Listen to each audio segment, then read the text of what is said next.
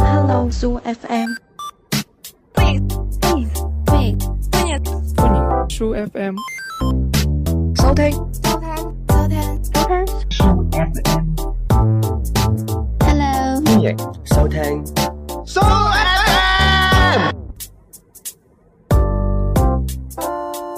Hello，歡迎收聽 FM 二四八三零二嘅 Show FM，我係大等。我係貓屎啊！哇，幾步步驚心啊！講嗰係個啊咩 FM 啊，幾多嗰串嘢。係啊喂，你講啦，下次不如。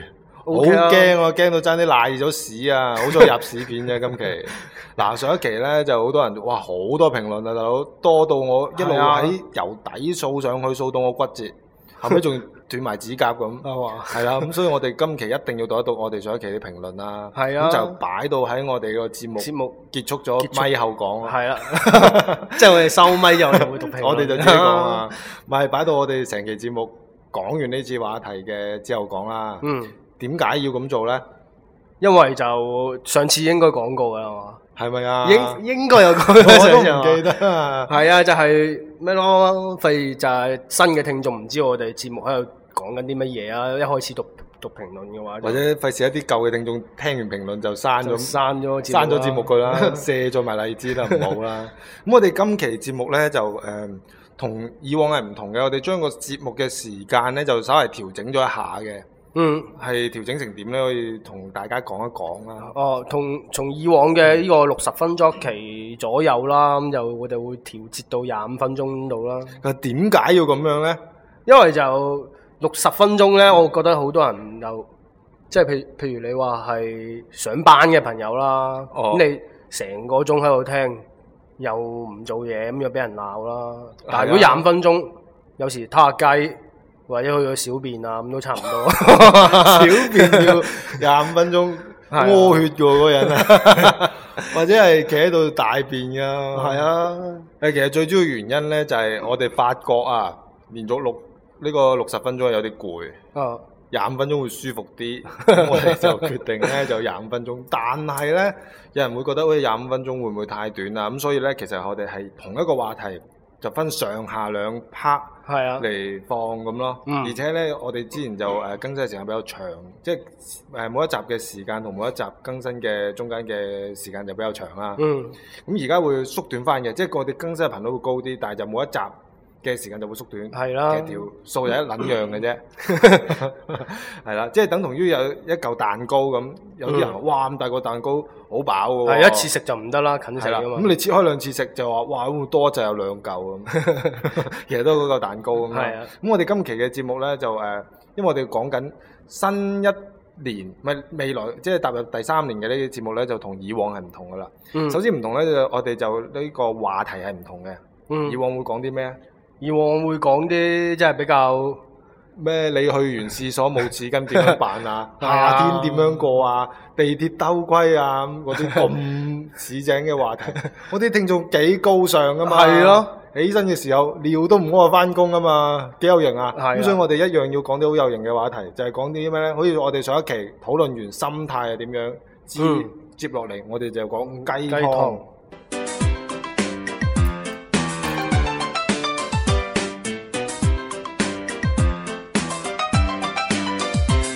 嗱，雞湯只係佢哋簡稱啫，嗯佢嘅全稱就係家樂牌雞湯。 其實唔係嘅，雞湯即係心靈雞湯，係啊，係咩意思啊？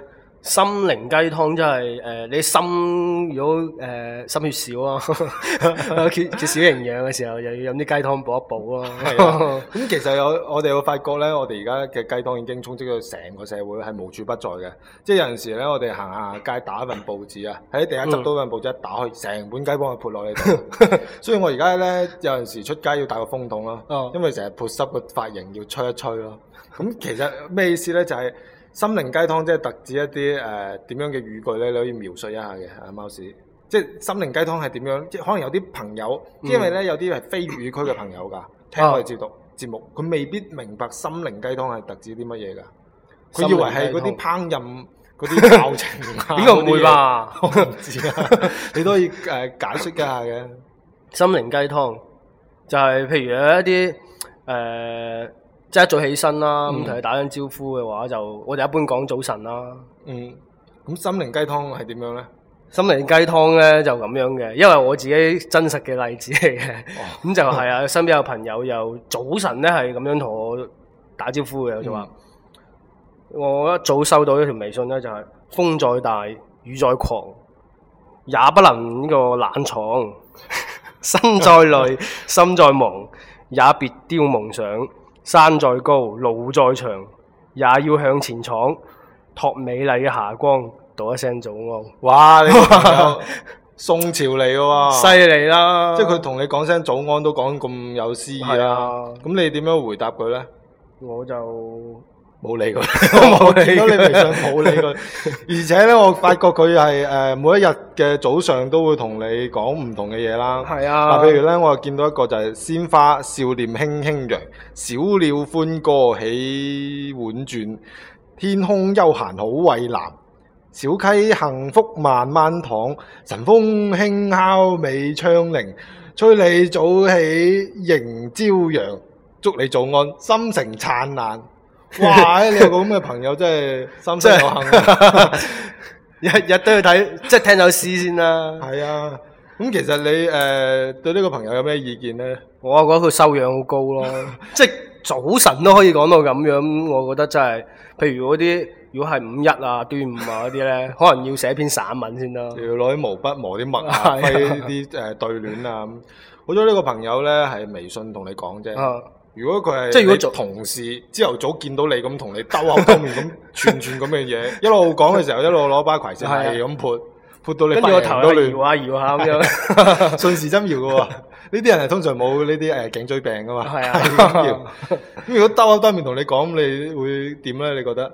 誒，我啊，會同佢一齊去搖頭咯，一齊可以做早操咁咯，係咯，即係唔知點答噶嘛。咁所以心靈雞湯就係咁樣啦。嗯佢、不單止就誒、呃令你心靈突然間靜咗啦，嗯，會令你成個人嘅情緒都靜咗啦，係你不知所措啊，令你 呢啲就係心靈雞湯啊。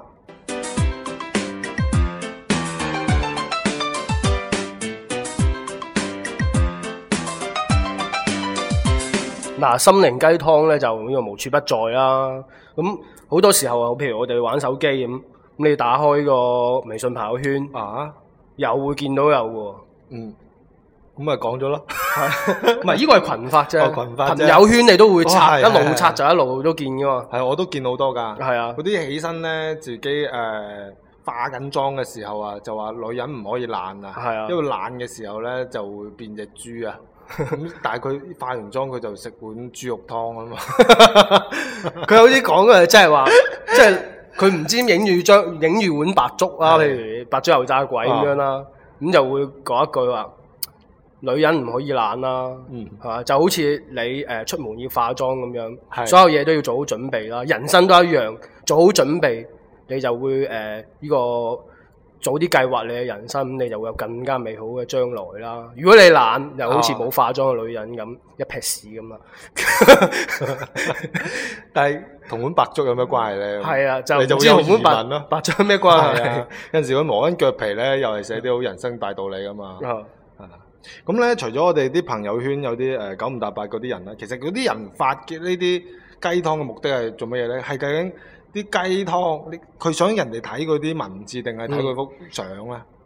應該係文字啩，因為嗰張相可能配啲圖，咁即係譬如你有時。哦，睇啲文章冇好多插畫嘅，但係嗰啲插畫你唔知佢做咩嘢噶嘛，係即係即係都係叫做有樣嘢睇下咁咯。係啊，同埋有陣時咧，我哋會收到啲短信啦嚇，咁、啲短信係咁樣寫嘅，就話世界咧就係冇有失敗，只有未暫時未成功咁嘅啫。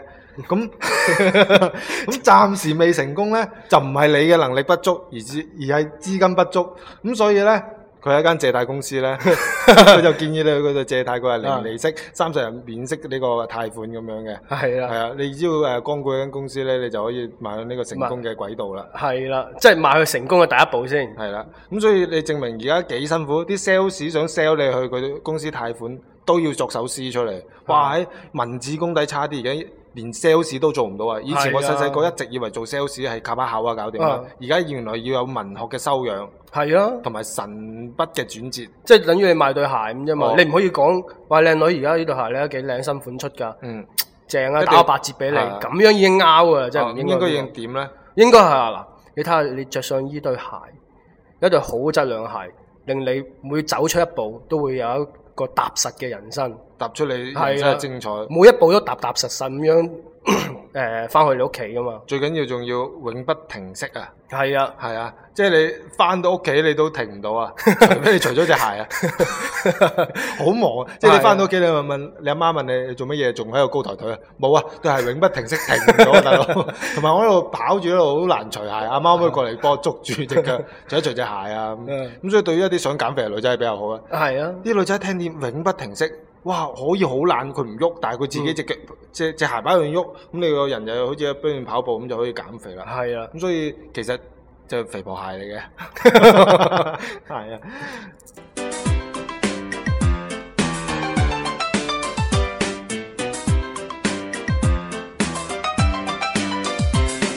而家我哋好興就上網睇啲誒視頻啦、綜藝節目啦，我哋睇得最多或者每一個人都睇過嘅節目就係一啲歌唱比賽，例如就有啲誒、快樂男聲啊，係啊，呢啲調皮女仔啊、 調皮女生啊、 調皮女生啦、跟住中中中國國好聲音啊係啊咁嗰啲咧，咁但係我哋聽得最多咧就係嗰啲會問你你嘅夢想係乜嘢？係啊，係或者有陣時你俾人已經摟咗啦，成場啲燈光已經打晒藍色啊啊，播啲好悲情啊，拉晒二胡，仲個主持人喺度 擤緊鼻涕，好悲情嘅時候，嗯個主持人會同你講咩啊？失敗係唔緊要係啊嘅，你雖然離開咗呢個舞 台，總有一個舞台係適合你，你會以一個嶄新嘅姿態，企喺更高嘅舞台。係啊咁我想成日想問。個舞台究竟有幾高啊？ 咁高係咪要即係擔雲梯即係其呢實呢個舞台都唔 夠高，即係即係潛意識、啊潛台詞啊，係。同埋咧，佢會同你講咧，即係你今次嘅離啊開，唔代表你係失敗嘅，啊！你只係係啊暫時咁離開，係啦。只不過係呢個 moment，暫時可能誒、呃你要離開一下嘅啫。係啊， 可能下一屆你又可以翻嚟啦。係啊好好遠噶啊嘛。呢啲就係、其實就係雞湯咯，嗯，或者一啲誒、呃歌唱者即係參賽者係有啲失手嘅時候，譬如破音嘅時候，係咁、有啲雞湯又話就即係鼓勵你啊，嗯就係、其實我覺得一首歌唱到每一個節奏、每一個音準都準嘅時候，佢只就係唔一唱完美。唔係佢好似一首機械嘅歌，即係唔係咯夠人工 feel，冇咗個靈魂，冇咗個感情喺入邊。當有時有個破音，就係、成首歌嘅精華。啲人係會失常噶嘛，係咯，不完美先係最完美嘅事。冇錯啦。一個舞台大師卓別林講噶嘛，嗯，所以卓別林點解呢？就每一次彩排嘅時候唔會彩排到足 嘅，實會留翻少少意外喺台上。所以係啊，一次唔完美嘅演出先係最完美嘅演出，但係佢話佢淘汰你。就好似呢、呢個啲就係雞湯嘅作用啦。係啊，嗱，同埋有啲參賽者咧，佢失敗咗離開，唔單止個導師會潑雞湯俾佢安慰 佢，佢又會反潑一碗雞湯俾個導師喎哦。佢話、我知道我誒而家暫時離開個舞台，唔代表我呢個音樂嘅道路就此呢個終結啦。係啊我會行得更加遠。我嘅生命係為音樂而而生係嘅啦，同埋你覺唔覺每一個人一講夢想就一定係音樂嘅係喎？啊我冇人聽過人夢想做一個電 工， 我夢想做一個調酒師都冇㗎。係啊，或者夢想一定係咩鋼琴家啊、歌唱家啊係啊，嗰啲啊嘛。或者小朋友時寫嗰啲夢想就會航天員、係啊，消防員，但係點解唔可以做呢、個誒、呃呢、個鞋匠呢？係咯，工匠咧，我覺得修電工嗰啲人收入又唔錯，係咯而且又好邋遢，好有型 咁，頹廢幾有型啊係嘛？係啊。！有電佢唔死喎，啊你你攞手過去搞一搞，你又觸電喎，哇幾幾神奇啊係嘛 或者係夢想係做一個挖掘挖掘機呢個挖掘機呢個駕駛員啦。嗱挖掘機啊！你有冇見過挖掘 機？挖掘機係一個诶嗰個咩咩咩，即係好似央視一個唔知咩央視咩你咩夢想之類嗰啲節離目你啦，夢想好近咁嗰啲啦，就哦哦攞個挖掘機去業咩嗰啲人拋，籃球噶嘛。我挖掘挖掘機咁，挖掘機講都我都講唔到，攞啲挖掘機拋籃球啊！係啊，點拋啊？咪就即係 뭐.係向前拋落個籃嗰度啊！係啊，咁犀利？所以咪就係犀利，即係冇人夢想會做呢啲咁精湛嘅工作即嘅係。挖掘機籃球員。係啦，我嘅夢想就係揸住個台挖掘機參加 NBA，又得又得。喂，入樽要換籃喎呢 啲，成個挖掘機冚到一個嘢籃板度就錯咗 錯爛咗喎。係啦，咁總之就呢、個雞湯係，無論你係失敗，定係你誒唔、成功嘅時候，你都會去潑一碗雞湯，咁你就好滋潤噶啦。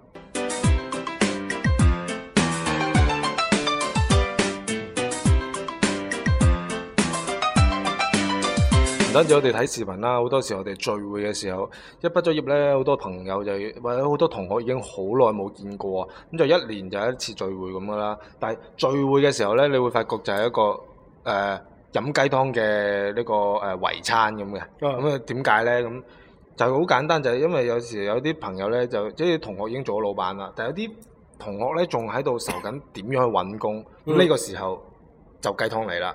咁、個做好老闆嘅朋友咧就會同個誒仲喺度揾緊工嘅朋友就係個佢講，佢話能力唔係好緊要，你一定要對自己有信心。即係呢個人唔請你，只係個眼光唔好，唔代係表啊你人唔好。咁你咪再揾個第間咯。咁接二連三，你一百間都冇請你嘅時候，唔緊要啊！世界都有五百強嘅公司啊，做幾百間都等住你啊！不斷去試，不斷去試，始終有一日人請你嘅。我而且我覺得，我細細個就覺得你好有呢個天分，未來一定係一個成功嘅企業家。邊個能夠請到你係佢嘅福分。係啦跟，住呢個同學就 問你公司缺唔缺人啦、跟住佢就話：嗯，我公司就誒唔、打算請你。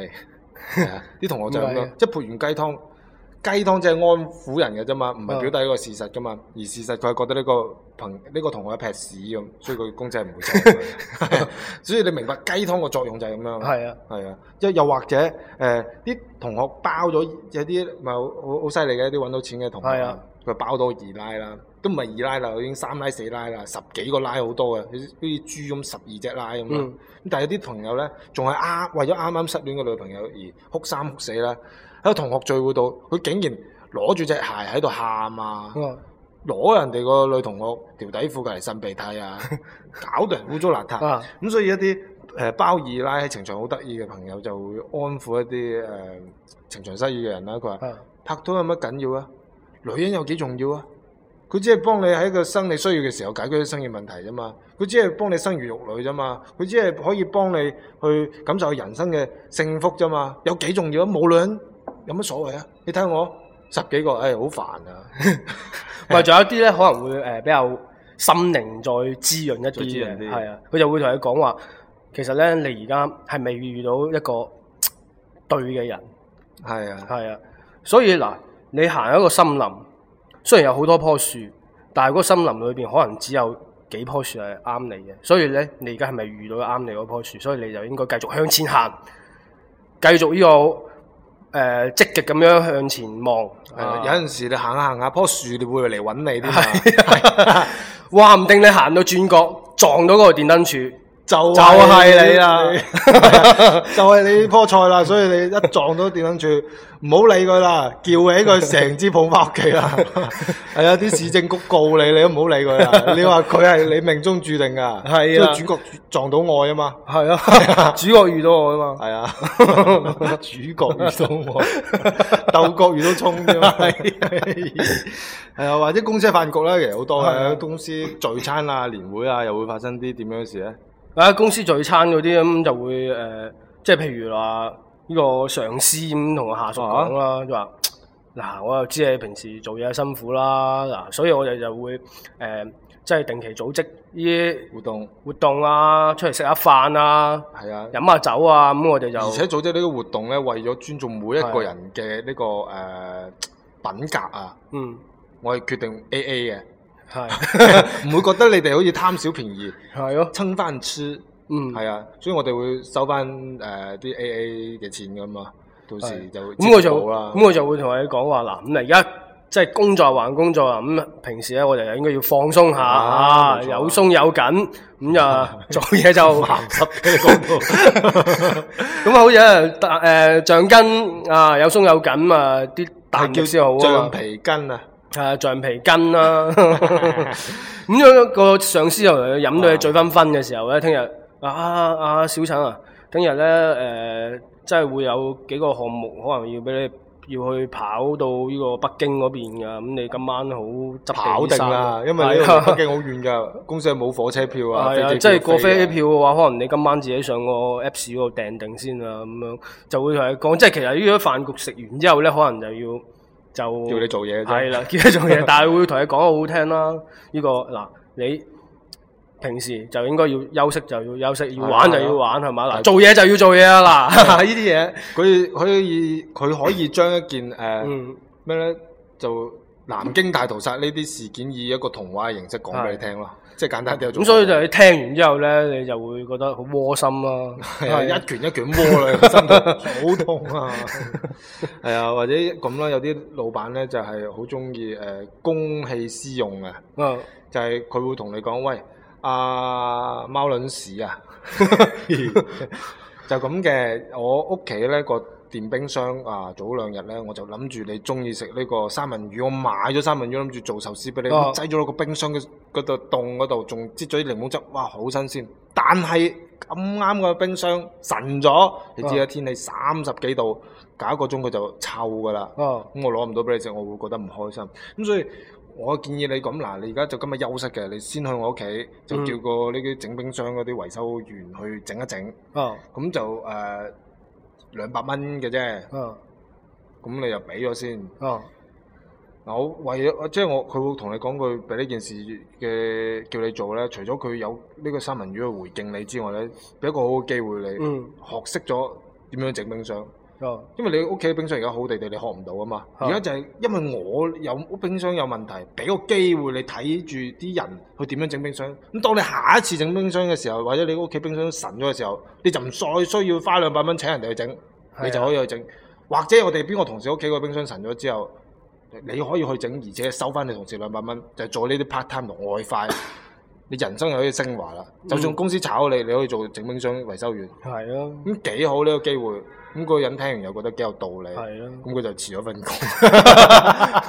但係其實嗰日咧落大雨喎，哦又休息喎，咁又唔想去啊，當然。嗯，咁、個老細咧仲會發一條短信窩心咁樣關心佢啦。哦，就係嗱，其實咧誒、呃人咧就應該後生嘅時候就唔好誒計咁多得失嘅嘢，嗯，係啊，有好多時候咧上司俾嘢你做咧，就係、睇得起你，俾機會你。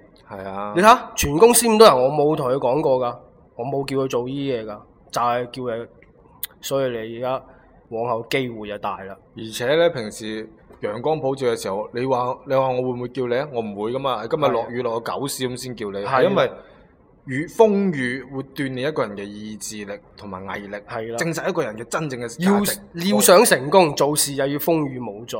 係啊，係我哋平時訂個信封，風雨無阻都信你，係啊送你。我覺得你嘅價值係大於信封嘅。嗯，所以就係、嗱，睇住你嘅將來，風雨過後就係咩啊？有彩虹啊！係啊，彩虹又點啊？好好食啊，彩虹唉糖，彩虹糖啊，酸酸味味。我準備一包俾你 啊，買過嚟啊！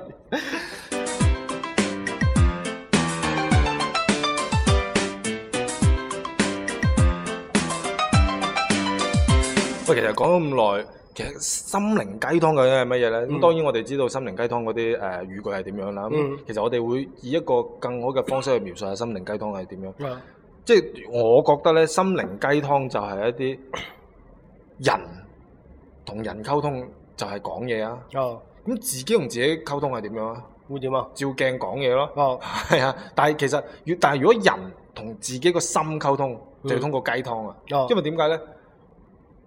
人你係講人話噶嘛，哦心係卜卜卜咁啫嘛，哦你語言不通啊嘛。係啊但係原來心靈雞湯可以搭通天地線，咁所以心靈雞湯係為咗誒、呃人同自己心靈溝通、安撫心靈嘅一個途徑同埋一個語言，即係好似你計算機有計算機語言。嗯你外國有外國嘅語言一樣，佢雞湯就係人同心之間溝通嘅一個語言啦，哦，而且個作用好緊要啊！嗯除咗安撫你心靈，仲會激勵人心啦，令到你好振奮啦，即係無啦啦嗯屙嚿屎你都打冷震啦， 無啦啦你企喺馬桶咪嗰個誒尿兜度小入邊啊，聽完心靈雞湯你可以攞住佢啲當消防喉亂屋咁噴啊，開心係啊到，即係其實咧，我啊覺得嗱，我可能理解就簡單啲啊，冇咁冇咁冇咁深入啦，啊嗯了解比較粗淺啲啦。咁、我覺得雞湯係做乜嘢？即係平時煲雞湯嘅原因都係，譬如你去探病啊，咁、嗯就阿阿姨婆整親隻腳，啱啱好翻，咁你又煲個呢、個誒、呃、雞腳豬橫脷咁俾佢啦，係啊啊補腳啊嘛，即係其實雞湯有即係雞營養雞湯嘅營養去可以補翻佢而家身體虛弱啊嘛。咁我又覺得嗯心靈雞湯、心靈嘅雞湯應該係個心可能比較缺乏營養嘅時候，即係譬如你比較 down 啊、嗯比較沮喪嘅時候咧，咁你又飲翻一碗呢啲温暖嘅雞湯啊，咁你又會即係個人就有翻營養就其就可以振作翻啦。但係其實我有提問就係、即係雞湯固然之有營養啦，嗬。嗯，但係點解唔整啲瘦肉湯咧？佢啊一樣好有營養㗎。有陣時我感冒完，屋企人都咁整㗎，咁啊烚少少瘦肉啊，咁放少少鹽好好食。瘦肉水嘛。有啲人咧咁中意眉豆薏米粉葛湯咁， 我覺得又唔錯喎。咁每個人喜好唔一樣，咁啊點解下下都要雞湯咧？咁有啲僆仔佢中意飲羅宋湯。啊，酸味味辣辣地紅雀雀咁，有係咯啊陣時仲可以番茄湯，好得意噶嘛。咁有啲幼兒園嘅小朋友又中意飲嗰啲白蘑菇粟米羹咁，啊咁又好飲 啊！即係每個人，我覺得有每個人中意飲嘅湯，啊點解下下都要雞湯咧？咁我又總結咗幾樣嘢嘅。嗯，首先雞係好特別嘅，啊，以前點樣咧？就係、嗱，我哋喺古代嘅時候冇鬧鐘啊。哦，起身係點樣啊？就係、公雞五點幾啊，隨便巴閉，咯咯咯咯咯咯醒你嘅。哦，咁所以，但係人啊有一個誒、呃叫做感恩嘅心。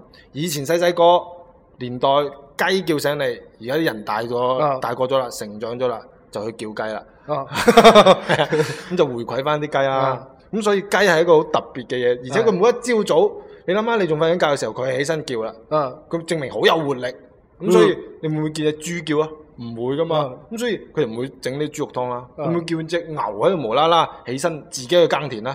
唔會噶嘛唔會啊，嗯都係俾人撳住佢耕田嘅啫嘛。咁所以雞你又唔會叫佢，佢都要叫。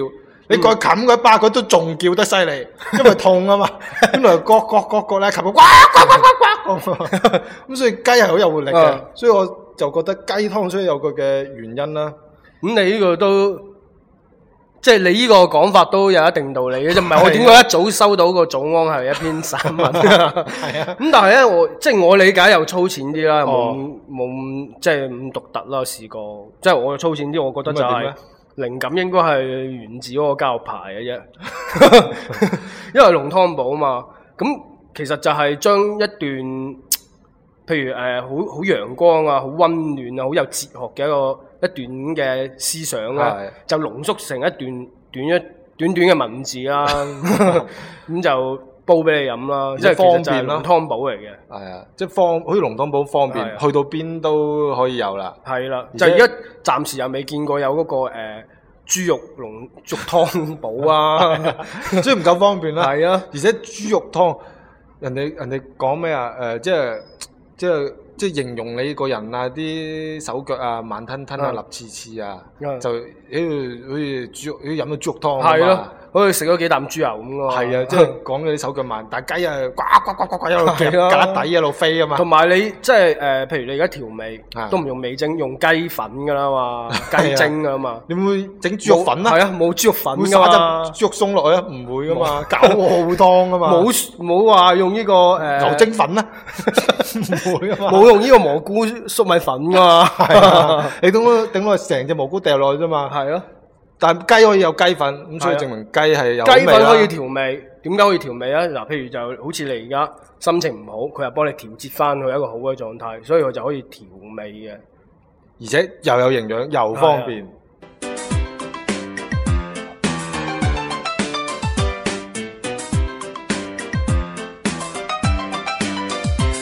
嗱，上一期嘅節目咧就有好多留言啦，咁我哋都要讀一讀嘅，因為好似啲朋友好中意聽我哋好似上一期啲模式啊，啊咁你啊由阿貓屎啦，因為貓屎以前係讀留言，而家就變咗貓屎就評論啦讀評論啦。咁所以就由貓屎啊讀翻啦。係啊，咁樣我就抽取，因為時間關係啦，抽取一兩條啦，咁就 咁啊！呢位朋友咧就係陳小亮啦，呢、個忠實嘅聽眾啦，咁佢就話大等好亢奮啊！上一期係啊，好多人以為我飲咗酒，係啊，以為佢飲醉酒啊嘛，係啊，聲又沙啊，個人都癲 咗。我自己聽翻我都覺得自己好似靈魂出竅咁啊。係啊，咁啊誒，Mr. Leo 咧其實係李振南咧，呢、個名都幾長，咁佢就話而咧且個頭像係金正恩咯。 係啊。誒、大家想知呢個朋友喺邊度，就喺我哋上一期個評論嗰度，你睇翻佢啦。咁佢就係講粗口啊，話我哋期節目，我又話過，我哋唔可以講粗咁口。啊咪係，咯，幾時講過啫？咪咯，我哋整一期成期都係粗口啊！係 啊，唔係我哋唔係有專門有一期講粗口嘅哦咩？係啊教你係啊咁樣咧就誒阿湛先生個仔啦，哦咁佢就話大膽把聲沙晒啦，情緒又激動，咁係咪腎口脂啊？ 食沙坡愛斯啊咁喎， 所以接落嚟，我哋就錄完嗰期節目之後嘅一個星期，我都攞沙煲愛斯當飯食。係啊係啊，我所以有時我同阿媽講中碗沙煲愛斯嚟啊，或者係喺碗雞湯度滴兩滴，可能好味 啲好嘅。味啲啦。嗯，就咁誒、呃接落嚟咧就呢、個阿邊個啊？阿又係湛先生個 仔咧，佢就阿話湛先生好多個仔喎，係睇嚟好多個仔啊！ 咁佢就話阿大卵等啊，貓卵屎啊！咁即係佢可能聽咗我哋後邊覺得好搞笑啊！跟住阿卓別靈咧，佢佢就話咧，而家咧就喺呢度講嘢先有人理嘅。佢話係啊喺個社區講嘢冇人冇人理嘅，但係其實係有 人理嘅，即係冇乜人 理啫，係都係有嘅，係冇乜人理，唔係冇人理。係，啊，即係我都會覆嘅，我見到。 係啊，咁啊當然評論會更多人理啦。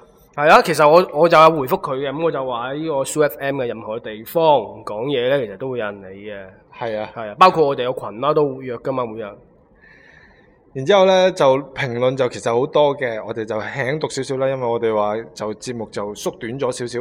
咁咧我哋啱啱嗰期就講雞湯，其實未講完㗎，我哋係啊下一期就啱我哋講咗雞湯一啲概論。係啦，下一期我哋就講一啲實例，即係包括我哋上司對下屬喺好多嘅情況下。